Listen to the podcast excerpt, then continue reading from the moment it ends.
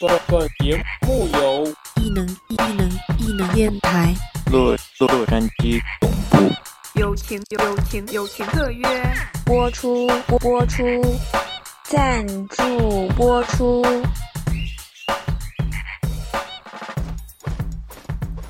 Okay. Okay, welcome to our new episode of Enum Radio Shanghai. Thanks for tuning in. Enum FM. FM, all right. So our guest today is Momo, who is the design director, writer, and industry speaker based in Shanghai. And you are Um, who you are. Shall we introduce ourselves? we're going to finish the first? introduction. He's the author of the famous article "How the Password Changed My Life." Additionally, Momo has been working for both brand and product design for companies such as Daiquiri, Imagination, EF Education, LifeSpeed, and DeviantArt. Right. Um, first, let's uh, introduce ourselves. I'm your host, Zheng Peng. I'm Pi. No, Pan. Yeah, Pan. I'm I'm Poo Poo. Okay, Hello. so yeah, yeah. Is Just this, say is hi. This where I s- s- Yeah. start speaking. Yeah. Hi, Yeah. how are you? Say hi to our audience. I'm great. Hello, hello Great, audience. Uh, great. very nice to meet you guys. Thanks a lot for for the invitation. I am very nervous, so Why nervous? Please excuse if um, I think we're start both, panicking. we're all nervous. Momo, it's Yeah. great to have you on the show. Um, but first, I want to ask a question. Mhm. Where's uh, your name on passport should be Malicio Estelia, Yes, Uh, right? So exactly. where where's Momo come from? so where hard. Momo come from? Uh, so when I when I started um, when I started working here in Shanghai, um, a friend of mine gave me this nickname on my first day at work. She couldn't pronounce Mauricio, and then she gave up after 30 seconds, and then she said, "Your new name is Momo," and that's it. Modi. Then, exactly. See, it's easy. So And uh, now I got stuck with it, but I like it. I think it's a it's a cool name. Yeah. And, and yeah, I'm, I got used to it. All So, right. you know, everybody knows me. so- Okay. We know you've done a ton of stuff, and you are clearly a maker as well as a thinker. Mhm, mhm. Um, I'm curious though, when people ask you what you do, what you usually tell them. Oh, uh, I'm always unprepared to answer that question. Uh, usually, um, I consider myself as uh, somebody who helps people, companies, and products to tell a better story to their audience. Uh, and I do that mainly through, I would say, design, thinking, and storytelling. All right. You know why I ask you this? Because uh, on your posts on WeChat moments that I read, the uh, everything I know explained in one post.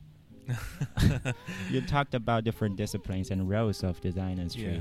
Yeah. You said the roles uh, seniority, the higher you get, the more ground you see, but the less accurate your turn by turn directions are. Yeah. I'm curious as a design director Yeah. why you ask that and why that's important to you. Um, well, I think um, it's important for for designers to understand that there is a very long journey ahead of them, especially if you're a young designer, if you're a student. Um, there's a lot of things that will come to you later in life, and one of the most important lessons that I learned is that the the more time you spend on this industry, you not only get wiser, you not only get better at creating things, but your visibility grows. The, th- what I mean by visibility is like you get a, a complete oversight of processes that you did not see before. You did not understand sometimes the processes. Maybe you were focused on smaller things, but then as you grow up as a designer, then you're accountable for a strategy. You're accountable for profit and loss. You're accountable for a lot of things.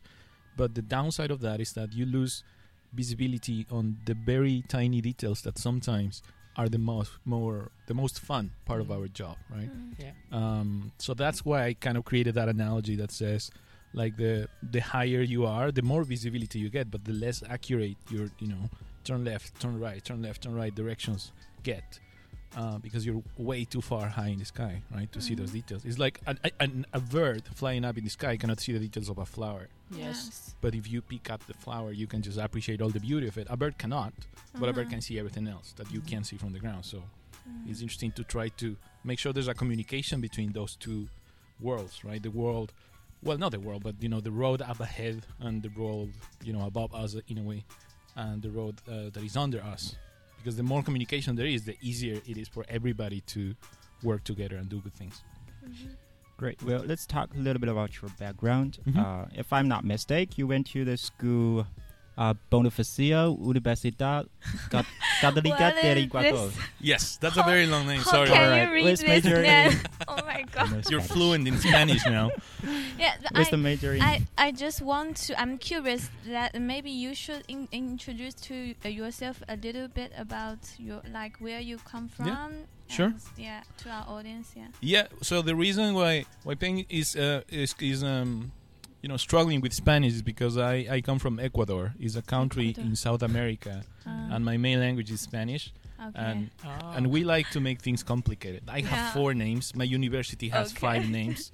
Everything is too long. Everything is too complicated, um, including design. Design is a pretty complex thing in Latin America. Anyway, so I come from Ecuador. Uh, I studied in um, in a in several places. I would say I graduated in computer science, yeah. and I studied like uh, three years of psychology. Mhm. Um, I never really studied design, to be Oh. honest. So my okay. I combine computer science and psychology in what I do, Okay. but a lot of my craft, the execution of what I do, comes just from exposure to the industry and just working every day and learning things from everybody Okay. around me. Um, so yeah, that's the name. The university is called uh, Pontificia Universidad Católica del Ecuador. Oh long. my god. did, did you go to college knowing you want to be a designer or creative Um, in the future? So, um, well, like we were talking just before we started recording, and I, I told you guys when I was a student, I needed things like this, right? Because I had no guidance. I didn't know what to do. So when I was when I was about to to enter college, like I really had no idea what I wanted to do. All I knew is that I like computers. Mhm. I like I I like you know the mystery of how the brain works, Mhm. but I did not know what to do with that. Mhm. Uh, experience design or user experience design was something that nobody knew what was. Nobody really s- talked about it, especially in Ecuador, such an undeveloped country at that time. So I ended up discovering the term and the industry many years later, right? Uh, but I didn't really know what what I wanted to do. But even Then- so, you figure it out, right? You are good at what you do now. I I'd like to think so. Yeah, I think I'm I think I'm good. I'm f- I'm, I'm reasonably reasonably good. I would say at, at, at what I do, uh, and I Yeah. try to become better. I, I don't think I'm I'm excellent. I think I'm good, and I think I need to thrive and fight to become better every day. hmm Okay. Then I'm still curious why you start with computer science, then you choose to uh, uh, to study psychology later. Um, Is there Well- any specific story? uh, Or well, what what happened is that I I I struggle a lot to understand um, why things happen in certain way. I felt that computer science was very structured, very rigid, and, Mm. and a lot of the learnings that I got were very kind of mathematical, very numerical, and I was like, I, I needed some abstraction in it, Mhm. and I realized that my thinking is very abstract sometimes, and I was Mhm. like, I don't know if my mind is logical enough for this. Mhm. So I started just reading a lot about, uh, you know, the, the psychology of, of, of, of, of the self and like uh, what it means for, you know, what are the kind of schools of thinking and what does it mean to be a philosopher? What does it mean to be a logical thinker? What does it mean to be an abstract thinker? And I kind of fell in love with all these questions that I found. I didn't find any answers, but I found a lot of questions. Mhm. And the best place to find more questions is studying. So I, I went and enrolled in psychology and I took a bunch of credit for, for a very long time. I didn't want a degree. I just wanted to, you know, I just wanted knowledge. Mhm. Um, I knew at some point I would do something with it. Ah, okay. Okay, so after college, you took a job as a digital artist, Mhm. animator, and colorist, um, and you've been working in DeviantArt. How did you end up there? Uh, well, DeviantArt was a community. Well, it is. Um, it's not as popular as it was back then, but it was a community where I had um, I had a, an account and I had you know I uploaded a lot of my my works when I was working in animation and film. Um, and then I grew a big follower base, a big fan base, and without knowing, I started talking with a lot of people that turned out to be admins of those galleries on that site and then I had a chance to meet them, and they invited me to see if I I'd like to try to manage one of their galleries, their online gallery specifically on digital design and interface, and that's what changed completely my vision of what I can do. So that's the turning point. That was the turning point when that's when I stopped literally doing animation, traditional, you know, digital composition and background illustration and painting, and then I went straight onto digital art and interfaces immediately because I saw that world of things that people were creating. I was like, oh my god, I want to do this, and and I was pretty bad at it at the beginning, but you know, one must never stop, I guess. Anyway, you are good now. Yeah, thank you, thank you. I'm blushing. People can see it, but I'm blushing. Uh, you also spent five and a half years in EF Education First Mhm, as design lead and creative director. Yeah. So, what types of things were you doing then? Where you do product stuff or brand or whatever? Uh, well, the company had a big restructuring in the in the time I was there. So I was the first foreign designer in China, and I grew the team up to 18 Ah, you were the something. first. I was the Ah. first designer Mm. uh, in China, um, and I had a very nice team to begin with the first couple of years, and then it grew into an amazing team with a lot of people. We took care of all the creative work produced in China for both channels. One was the sales channels for you know marketing and acquisition and small kind of uh, micro campaigns at the time that were China specific. And the other path, the other track was taking care of all the digital platform, all the learning platform, and that in, uh, that involved digital design, uh, eventually UX, and and then all the collateral work on like you know making free apps and doing some service design and so on. Uh, it was like a big school. I think everything I did not learn in university, I learned at that company. Mhm. It's, If- a, it's a great place to Yeah. learn. If my Okay. uh, if I may, uh, I'm very curious. If since you are the first designer in China, like a first group, Yeah. like a very at a very early stage, Mm-hmm. uh, is there any specific story that reminds you as a cultural shock, and how that affect your design afterward? Uh, well, some of the the cultural shocks, I would say specifically at work, were related with complexity. Mhm. Especially when I was designing the, the, the on the on the track for marketing and sales. Mm. Um, I was not exposed before to the particulars of the Chinese market and how Mhm. the Chinese audiences consume content, especially.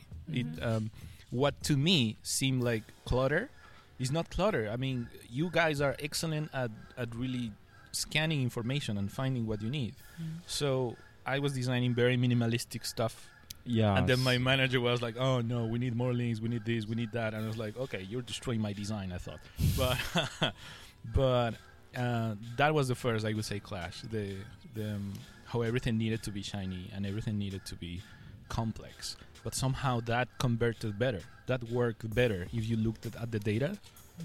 Uh, the data said that yeah, this the conversion is Mhm. higher when when we did A/B testing with you know this direction. So that's when I fell in love with the complexities I would say of designing uh, products for for the for the audience here because it was a mystery. Then again, it was something that I did not know how to handle, and then I had to force myself to learn. Okay. You know, there's a report recently. Uh, there are studies of Chinese people are more get used to the complex website, etc. Mhm.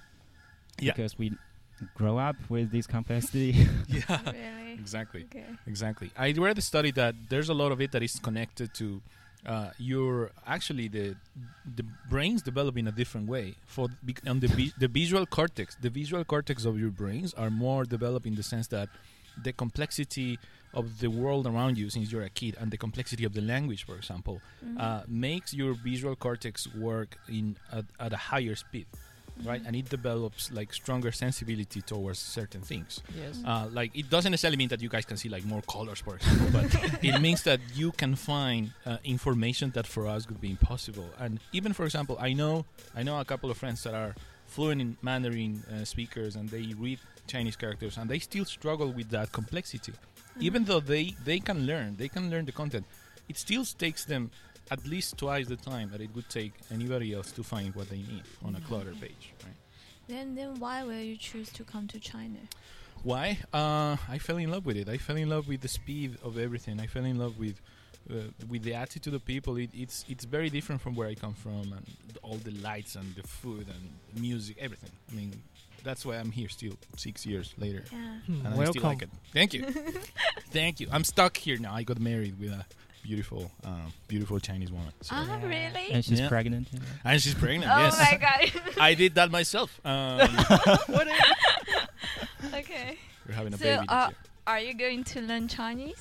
I I I know a little bit. Uh, don't make me speak in Chinese, please. Um, I understand a little bit. I would say I understand like 30, 30 ish, forty percent of what's happening.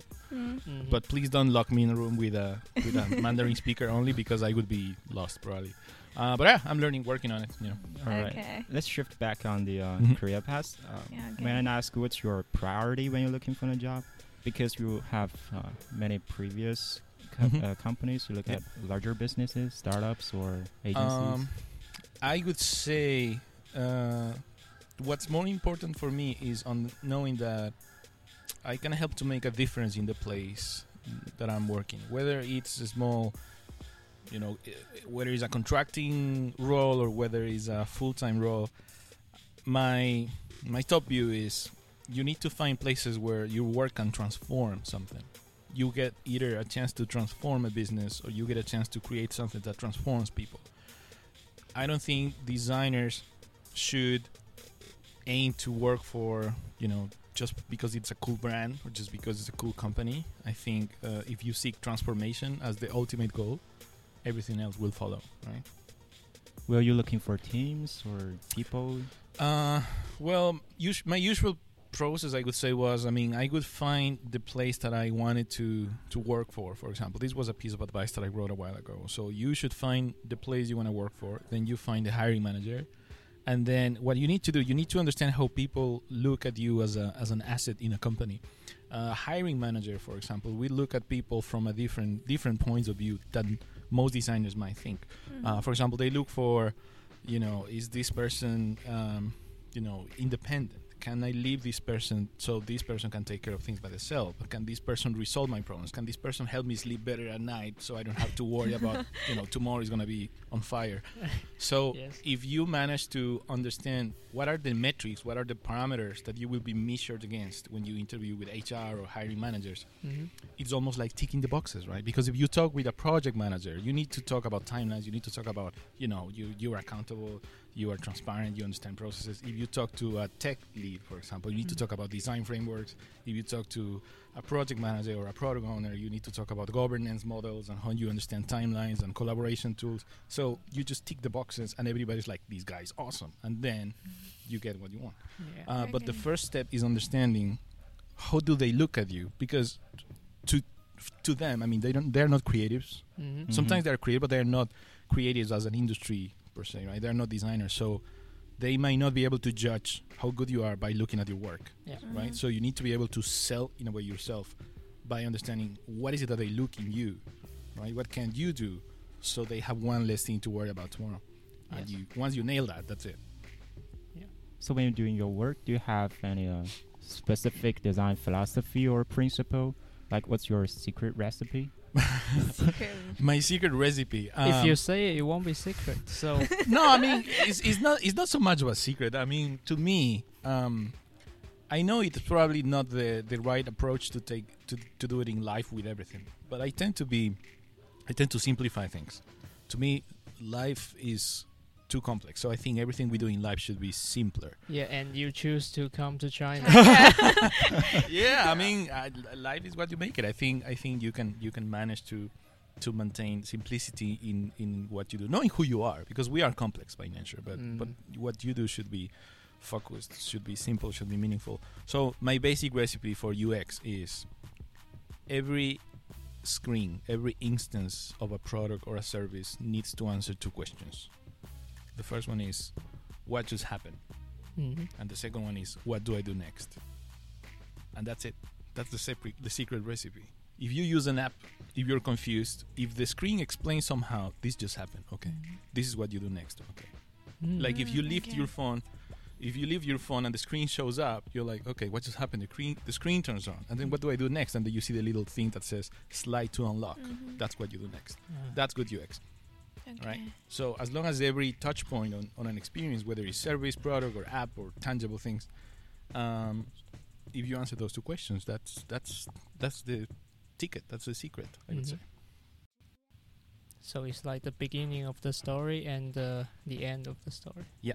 Okay. Exactly. And even in interpersonal uh, relations, like if you meet someone, you always keep in mind this is something in psychology that's called primacy and recency. That means the first thing you say and the last thing you say. That is usually what people will remember you for. So when you meet someone, you need to make sure a strong impression is made. That's called primacy. Okay. and right after you right before you said goodbye to someone knowing that you're going to meet them again you need to make sure that message is also clear that is called recency and they will remember you for those two extremes that's why sometimes it's easier to remember what happened at the beginning and at the end of a movie but you don't know what happened in the middle right um, Okay. so in design you can do similar thinking i would say Mm. Okay, my personal, my personal stereotype. I know it's incorrect of South, uh, uh, uh, South America, is colorful yeah and abundant of stuff. yes So, so you you are like uh, born to be keep things simple and easy. So, so why do you uh, keep this simplicity? I think I, I saw what complexity can make to to someone. I think uh, my dad is an is an excellent father. My dad is, is, is, is a magnificent person. He's he's one of my best mentors. But I saw in his professional life what complexities on your work can make to how you live your life. So he had a very demanding job. He had a very complex role in a very complex industry, and all that complexity turned him sometimes into into a person that I didn't understand, into someone that I didn't didn't relate with sometimes. And when he found a way to simplify that life around him, he became a different person. And the lesson came from him. Simplicity around you doesn't make you a simple person. It makes you a better person. Because there's there are less things to worry about. Like people make fun of Mark Zuckerberg because he wears the same t-shirt every day. Mm-hmm. You know what he said? He doesn't have to spend any second thinking what he's gonna wear. He just opens the closet, puts it on, and then he starts his day. That gives him an advantage of like you know roughly 12 minutes. Yes. Yeah, he just made an artificial intelligence, uh, the uh, Yeah. Jarvis, Oh yeah, which will shoot him a gray T-shirt every day. really? yeah. I read that. That's well, that's a little insane, but yeah. All right. Um. Okay, we almost finished our personal introductions uh, stuff here. So we know you did a sharing at the UI UX Conf Shanghai. Yeah. Uh, this October. So Mhm. we are. Uh, it's pretty honored to have you here Mhm. to repeat it a little bit. Yeah, sure, sure. Okay, let's do the uh, second part about the storytelling. Yeah, perfect. So I had a chance to present at um, the UI UX conference. Yes. They, um, they had asked me to present something about uh, about that I'm passionate about. Okay, so so first, could you talk about what is what is storytelling and uh, Mhm. some basic frameworks of it? Right. So storytelling um, is a concept that, even though it's something that people is talking about it now, but it has existed since almost the beginning of cultural exchange and cultural understanding. So there are two moments, right, in human evolution that are very, very, very important. Like the the first one uh, was when we learned how to cook, right? Our ability to cook meant that we could extract proteins, we could break starches, you know, into sugars, we could break down fibers that we could not digest before. What this meant is that we did not have to spend most of our day hunting. Uh-huh. Before we had to spend up to 70% of our daylight just chasing your food, just running behind a, well not a dinosaur, but running behind something so you can eat it, right? Yes. and that just was an an incredible waste of time right so as we developed larger brains when we started to cook um, because brain requires a lot more caloric intake right so more efficient food meant that bigger brains were affordable and when we developed larger brains um, when we started creating things. So that was a big transformational moment. And the second one was our ability to document these things to, to, to create to document history basically. That's where storytelling appears right? On you know paintings on, or writing. Um, all of that you know helps memory development. Knowledge transfer is suddenly possible right? Imagine this just you're able to explain everything just by writing or making pictures of it. So we became more intelligent and with that intelligence came our ability to tell stories and that's what i presented about storytelling. So um, storytelling is basically is a set of you know principles uh, that help you to you know to entertain to educate to preserve culture or to transmit moral values for example right? And what's interesting about storytelling is that human life is rooted into narrative, right? We construct our lives thinking about past, present, future. That is a story in itself. So we shape our world uh, in this ground, and storytelling is everywhere. Uh, you know, from from the very beginning of time, and it's present across every culture, every region, no matter where you are, no matter what you look like, no matter what language you speak. Storytelling is a natural thing in everything, and it has become uh, a cornerstone, I would say, in the success of many products and services and, and experiences, right? So there are a few frameworks you can follow. There are a few, I would say, uh, top line principles you can you can you can you can get guided by, right? Um, there is a I mean, at the end, I think we can share a couple of, of, of links in the descriptions. I can I can I can send a couple Yes, of yes, links for to sure. you guys later For sure. Yeah, sure. that are very interesting for deeper kind of reading. But I would say I can give you like a brief, quick, um, you know, general view of, of what those uh, Yes. frameworks are. Mhm. Like the first one is a classic tale, right?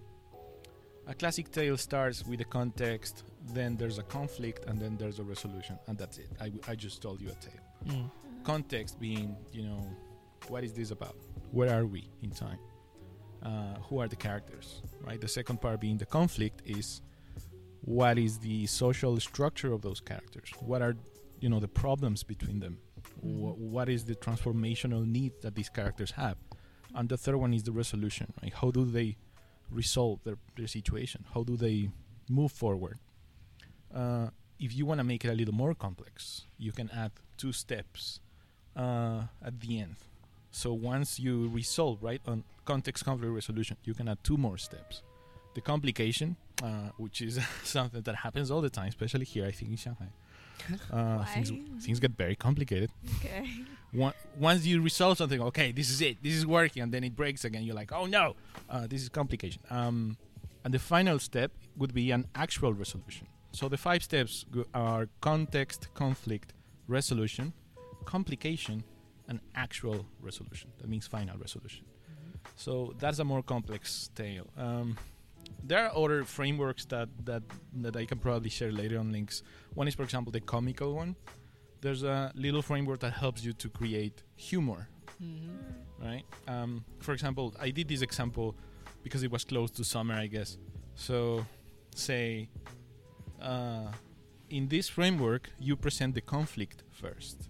You don't establish the context. You leave the context revealed to Mhm. the end. You establish the conflict, and then you establish your proposed resolution.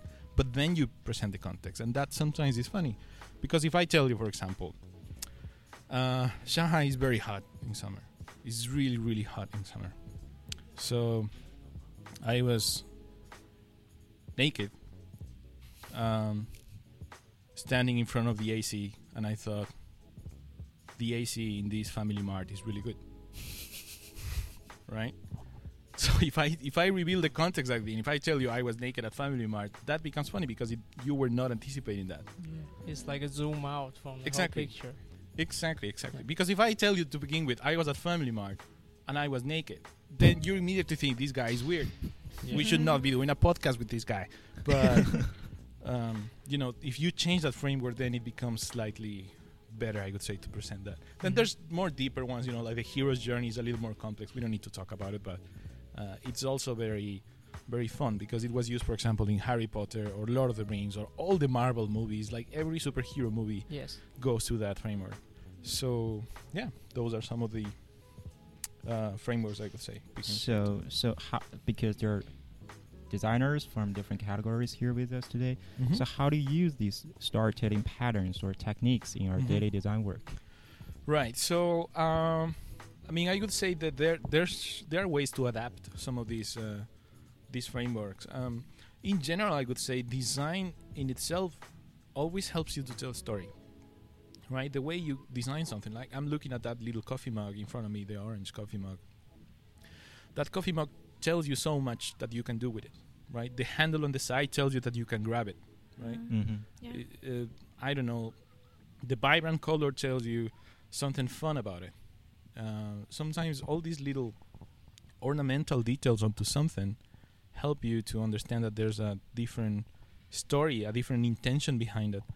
Uh, so I would say it depends. For example, if we look at service design, for example, um, service design, user stories in this case are narrative blocks that help you design uh, a better path. Right? If you if you create a, uh, an experience map, if you design a journey, whether you are working on interior design, for example, designing a, the journey of what a customer is gonna, you know, see when they walk in, for example.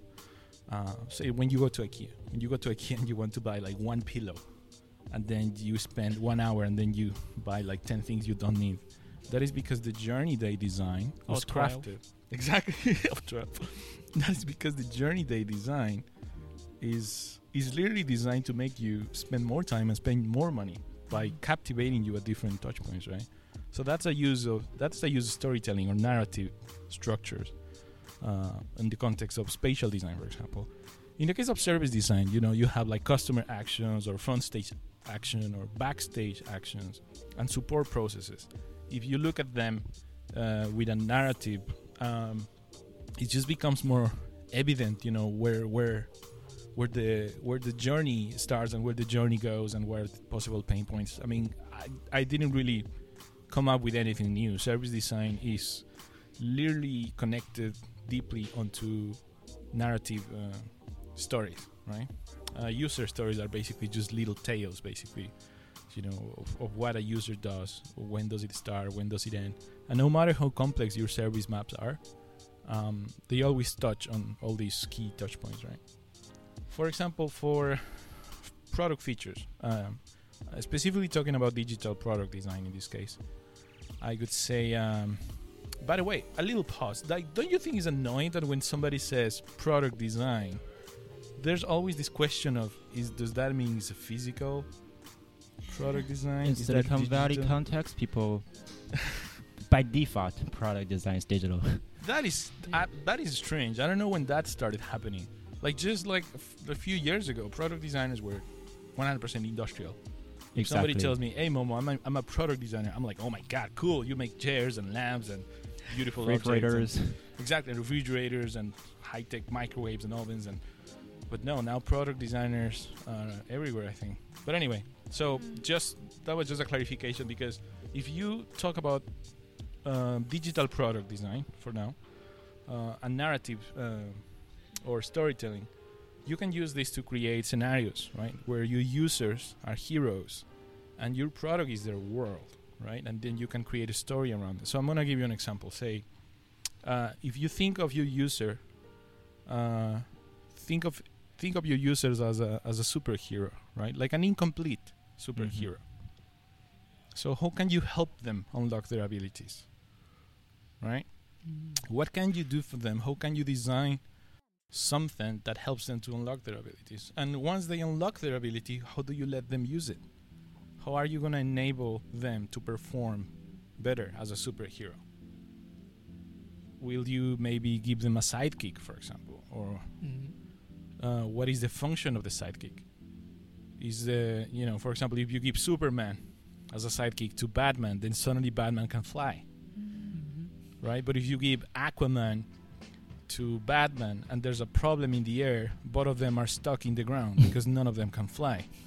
So it's important to try to pair the right sidekick with the right superhero profile, right? Now it looks like Superman is the. No, I mean, Batman is more like a sidekick. Okay. exactly exactly um, another one would be for example what is the maximum reach or the of, of the power you give to your users? Uh, and what is their kryptonite? This is very important. What is a what is a common enemy you want to give to your users? What would be a common enemy for example? And you can think about for example think about cases like facebook right? If we think about facebook for example as a social platform what could be the superhero? What would be the kryptonite of their users? What would be the sidekick? How can you help? How can you unlock superpowers in a user, for example? Mhm. So, um, obviously, it's a very generic, broad concept, but if you dig deep into very specific cases, say, if you think about, say, an administrator of a Facebook page, how do you enable a superpower in them? You give them more visibility over the data, for example. What is their kryptonite? Their kryptonite is not promoting their site. Their kryptonite is not enough visits or not enough likes every week. So what you do to repel that, you provide them tools, for example. You provide them marketing tools, or you provide them, you know, ways to serve better ads to their audience, or way to send mass invites or create small events and calendar reminders and things like that. So by identifying what your user's kryptonite is, you can mitigate that by doing something that helps them, right? Maybe their kryptonite is not necessarily something bad. Maybe their kryptonite is is something captivating, something distracting. For example, when I was working at EF, uh, one of the students' kryptonite were distractions, because when you are studying online, as soon as you get distracted, you will stop. Yes. You know Mhm. that train of thought, and then will you forget completely what you were doing, and it was a very problematic thing for us. Happens every day. yeah, exactly. I remember being a student. Yes, of course, distractions are like even now. Even now, I consider that I'm still a student somehow. Even now, I Even now, just now, the guy who was there was, uh, yeah, someone was knocking the door. Oh, yeah. exactly. Yeah, those little interruptions that distractions are are present all the time, and those are things um, to to be mindful of when you're designing something for people, especially if you are designing like uh, immersive things. Mhm. when you require people to focus and like look down and do something uh, there are many ways in, which you can effectively lock them in right uh, say for example i had to work on a on a big project uh, last year that had to do with audiences of different age uh, we had to design thinking about parents we had to design thinking about uh, teenagers and we had to design the space thinking about kids. And we had different message, mes- messaging framework and everything. And a, and a good easy way is for kids for example if you want to uh, make a kid focus on something you have to make them look down. If they look down they will Mhm. look at something and they will play with it and they will be focused because you will temporarily mute the world above them. If you want them to respect something you have to make them look up right? Like when a kid is like Ah. too crazy you you always make them make eye contact. You're like hey look at me. Hey look at me. Because they look up at you and it's easier to engage with them and tell them stop doing that. Mhm. uh, and if you want them to go wild you just create space for them in their visibility area in the front right? That's how you guide kids for example. And we did some of this work at ef as well when we designed the space right? How do we ensure that the space is fun for kids and is not you know too crazy QT for the parents because parents are paying for the kids education at the end. You don't want parents to just be there like i'm sitting in a pink chair. Um, you want them to each each i would say uh, bracket of your audience you want to customize and tailor the environment and the messaging so everybody gets what they need right? Um, so another example we can we can finalize uh, i would say with this interaction design and storytelling metaphors you can create maps for example of linear experiences. Uh, if you're designing an app for example you can create a, a little map of a journey right? For example uh, an enrollment journey or a user profile creation or a first post sharing or the first photo tagging process or the very first i don't know video uploading process. So if you map these segments it's easier to design story that grows in complexity maybe so um, one of the examples was um, we created at EF, for example, pages that grew in complexity. So on day one, you could see something very simple. On week one, you could see something slightly more complex. At the end of the first month, you would see a page that was a lot more complex because now you you already learned the basic features. So the basic features became commodities, and now suddenly you were able to, you know, they become like memory muscle, right? And then you can learn new things. So you grow in complexity alongside with your users in this case. In interaction design, you can use also small narratives as, for example, guiding animations.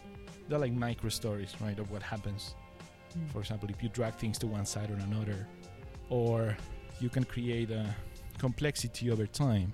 If the process is a little too complex, you can time some interactions. For example, if you're booking a flight, maybe rather than throwing all the parameters and all the information and all the fields at me, maybe rebuild them one by one. So as I'm clicking through, I'm uncovering all the complexity of it, right? All right.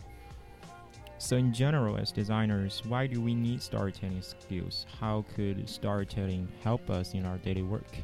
Uh, I think storytelling is very important because um, it gives you visibility that you otherwise wouldn't get.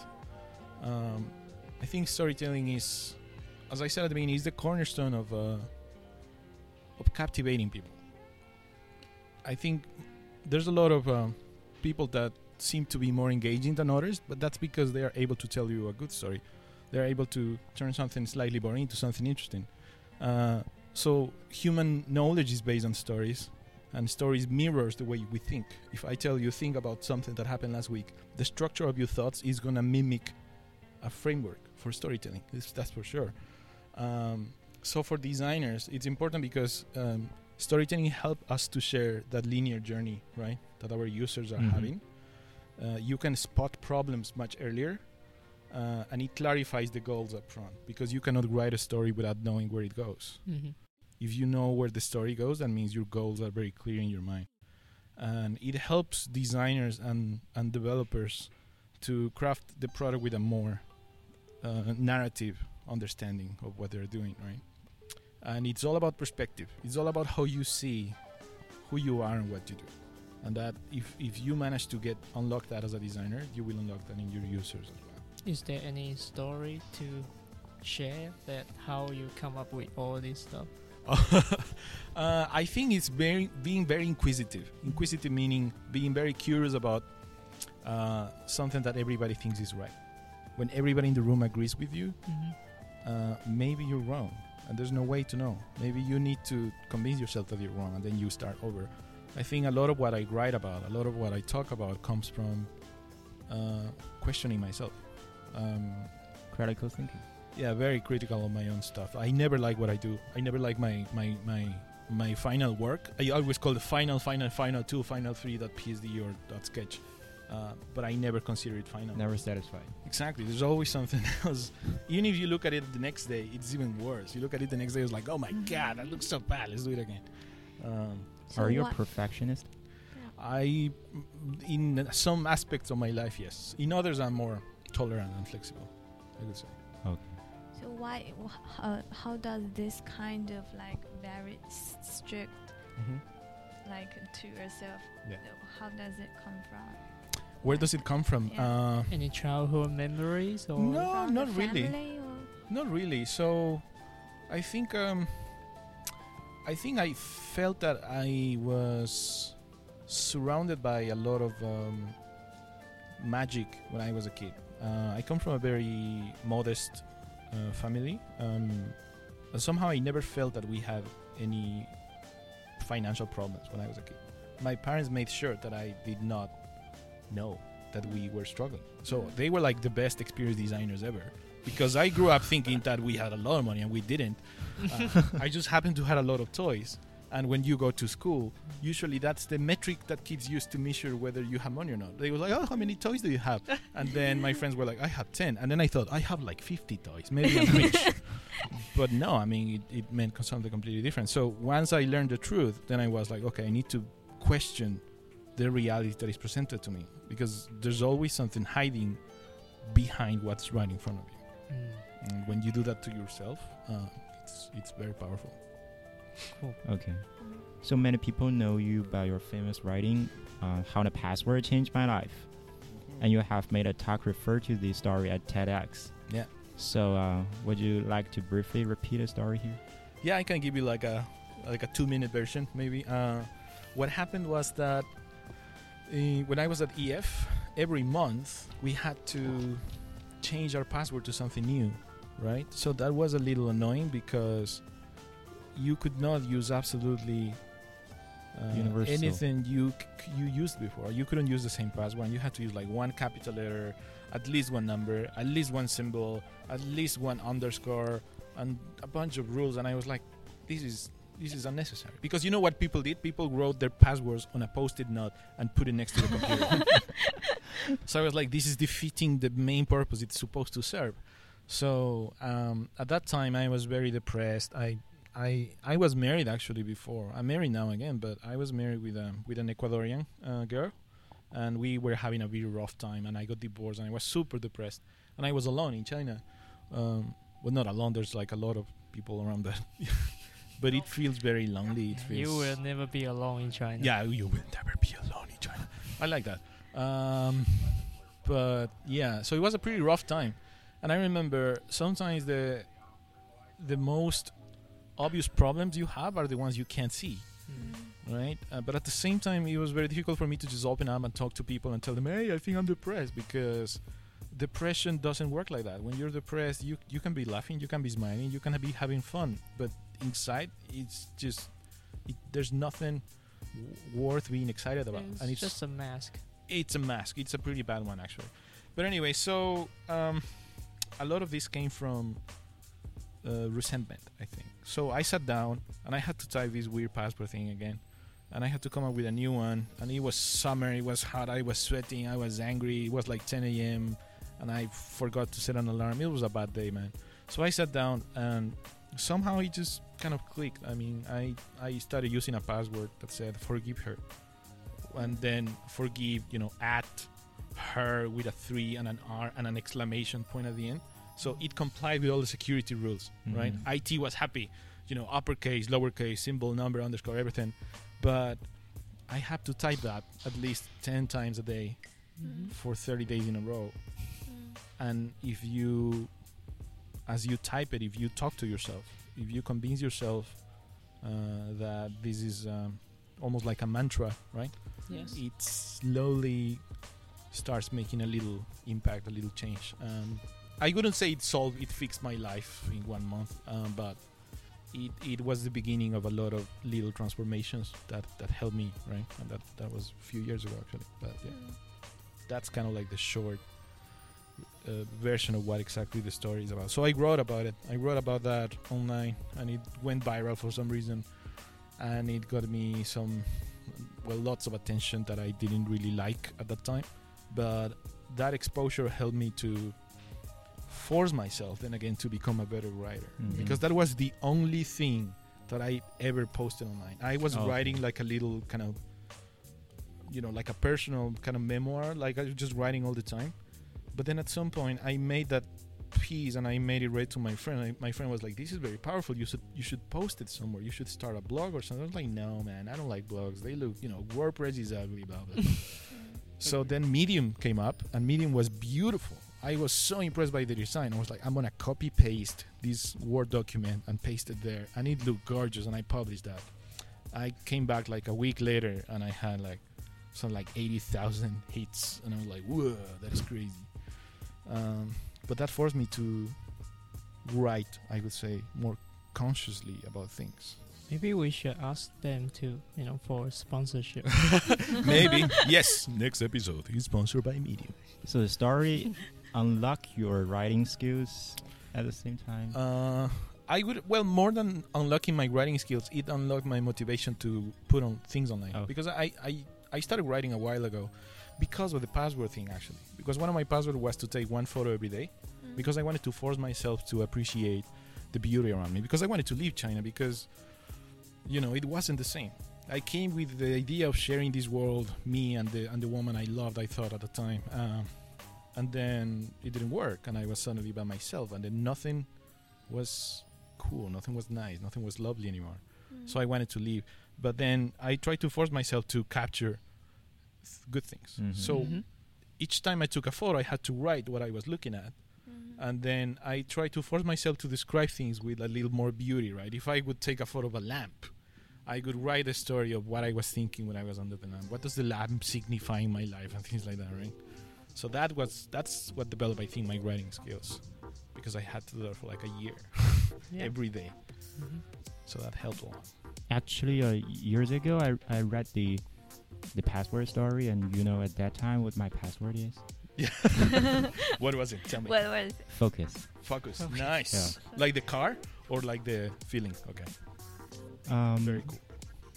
Refer to Medium. You have many uh, posts refer to experience design, creatives, uh, thoughts and inspirations every Yeah. day. So so why do you uh, write these articles, and how do you find inspiration for that? Uh, well, usually what I do is I I try to have a I have a little note notebook where I just write a ton of lines of things that I would like to talk about. Sometimes, uh, Topic pool. Exactly, topic pool. That's a very smart way to say. It. I never thought about that, but uh, one of the things that I used to do with my my teams was every morning we would spend ten minutes talking about things. Just, I mean, completely out of work. We would just like just stand up, grab coffee together, and talk about like what's happening, what's interesting online, what did you do last night, things like that. So I wanted to bring some structure to it. So I wanted to write like one line sentences that I wanted to bring as a discussion. I was like, hey, what do you think about, you know, design strategy? What do you think is doing for your work and things like that? So as I was writing all these lines, I was like, oh, these are interesting topics. And I started digging and reading about them. And I started just collecting notes on Evernote. So my Evernote is full of like titles and links. So the more you read, the more you learn. And since I am very inquisitive and I question a lot of things, I started to devise and develop my own, not theories, but develop my own methods, my own processes on how to see those things, right? Uh, to take a different stance, I would say, to take a different point of view on a lot of these topics that people write about. Like a lot of people write about designers should code, and I took the opposite point of view. It's like, no, designers should not code. And I was into a debate the other day about if you should hire designers that can code versus a designer that can write a good copy. And to me, it was like, well, it depends. If the designer that writes a better copy means that my product is going to sell, you know, 20% more, then I would hire that designer. hmm You know what I mean? It depends of the context. So I guess being inquisitive just helped me to come up with all those topics, talent, um, and just sharing them. Because why would I just come up to keep them for myself? That Did would be you- stupid. Did you win the debate? uh, well, I don't know. I think I think there's there's there's no right or, wrong- or wrong in that Yeah. topic. Yeah. I think right. Um, but yeah, I think there are great designers that can code, Mhm. and there are great designers that don't code, Mhm. and I think it's fine. Both of them are fine. They're gonna be okay. When I view your posts online, I notice that you have uh, even your writings are in the format of storytelling. Do you intentionally do that?